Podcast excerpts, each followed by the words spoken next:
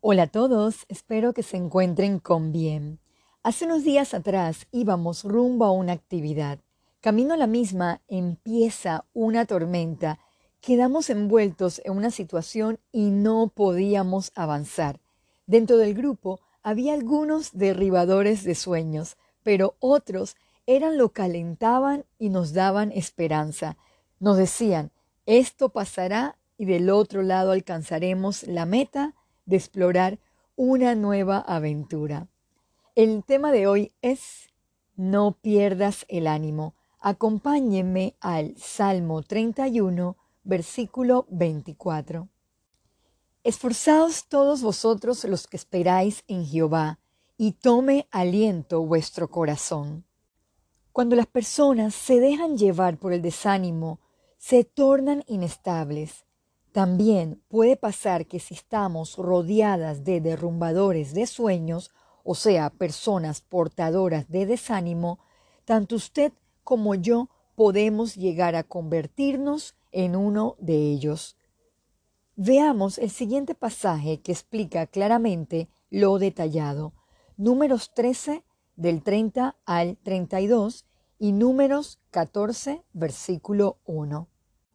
Entonces Caleb hizo callar al pueblo delante de Moisés y dijo, Subamos luego y tomemos posición de ella, porque más podremos nosotros que ellos.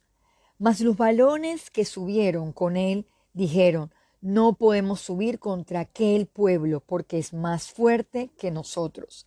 Entonces toda la congregación gritó y dio voces, y el pueblo lloró aquella noche.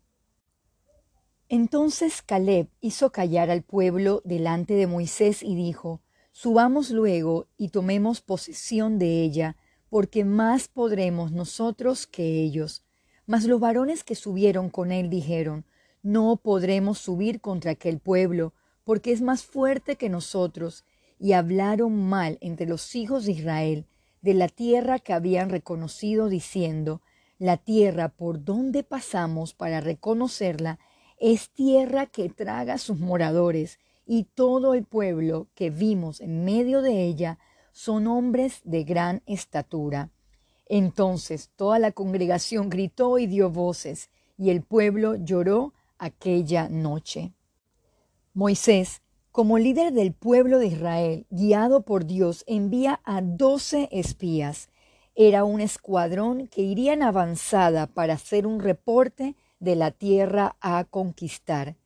Nótese que diez fueron portadores de desánimo, contagiando a todo el pueblo, pero dos de ellos creyeron que podían poseerla y lograr la meta de la conquista para un futuro mejor.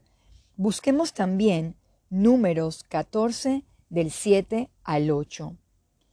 Y hablaron a toda la congregación de los hijos de Israel diciendo, la tierra por donde pasamos para reconocerla es tierra en gran manera buena. Si Jehová se agradare de nosotros, Él nos llevará esta tierra y nos las entregará, tierra que fluye leche y miel. Ahora bien, ¿quiénes somos nosotros, los alentadores o los que perdemos el ánimo? Seamos portadores de ánimo Vayamos a Primera de Tesalonicenses 5:11. Por lo cual, animaos unos a otros y edificaos unos a otros, así como lo hacéis.